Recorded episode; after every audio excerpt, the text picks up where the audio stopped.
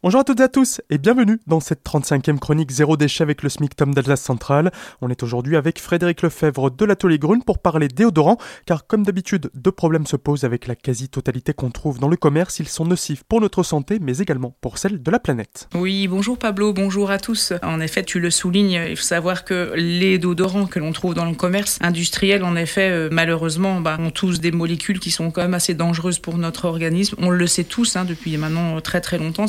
Vingtaine d'années qu'on parle déjà de ce problème. Malgré tout, ils sont encore euh, en vente euh, libre. Donc, euh, bien qu'il n'existe pas à, ce jour d'ailleurs de définition claire et légale sur le sujet pour définir ce qu'est le bio et le naturel, on peut estimer que la règle à retenir sera celle-ci. Un cosmétique naturel est un cosmétique dont les molécules sont existantes dans la nature et ils vont se dégrader naturellement dans l'environnement. Eh bien, il me suffit tout simplement d'appliquer ce même principe à mon organisme. Et là, on comprend tout. Oui, parce que donc dans les déodorants, on va trouver de l'aluminium, des perturbateurs endocriniens qui vont être euh, source de cancer quelques années après pour les personnes qui en utilisent beaucoup. Donc l'idée, c'est de le faire soi-même et aussi de faire la différence entre un déodorant et un antitranspirant, par exemple, qui sont deux produits bien différents et qui sont tous les deux nocifs dans la plupart du temps, sauf que l'antitranspirant est nocif pour l'organisme, là où le déodorant va juste masquer les mauvaises odeurs. Oui, tout à fait. Et donc, comment qu'on fait pour faire un déodorant zéro déchet, pour le faire soi-même? On va essayer de mettre que des produits naturels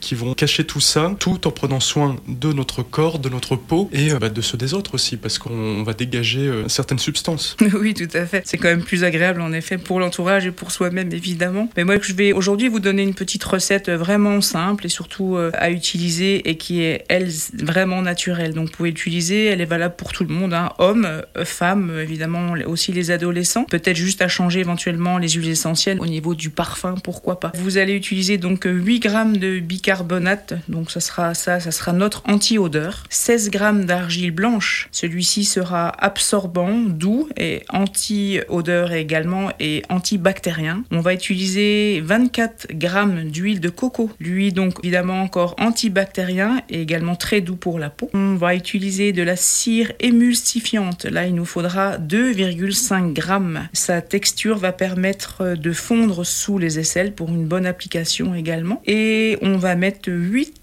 gouttes d'huile essentielle de Palmarosa, donc un peu plus féminin, je vous l'accorde, mais ensuite vous pouvez vous-même trouver le parfum qui vous convient, mais Palmarosa vraiment très intéressant. Et n'oubliez malgré pas également un conservateur, donc moi je vous propose le Cosgar avec 8 gouttes également. Donc le but c'est de tambouiller tout ça, simplement là il faut travailler donc euh, à chaud, donc faites un bain marie chaud pour tout ça et après vous laissez refroidir dans un petit moule et après ben, c'est facile, très facile à appliquer. Et c'est fini pour aujourd'hui, on se retrouve un nouvel épisode lundi. On parlera cette fois-ci saponification à froid.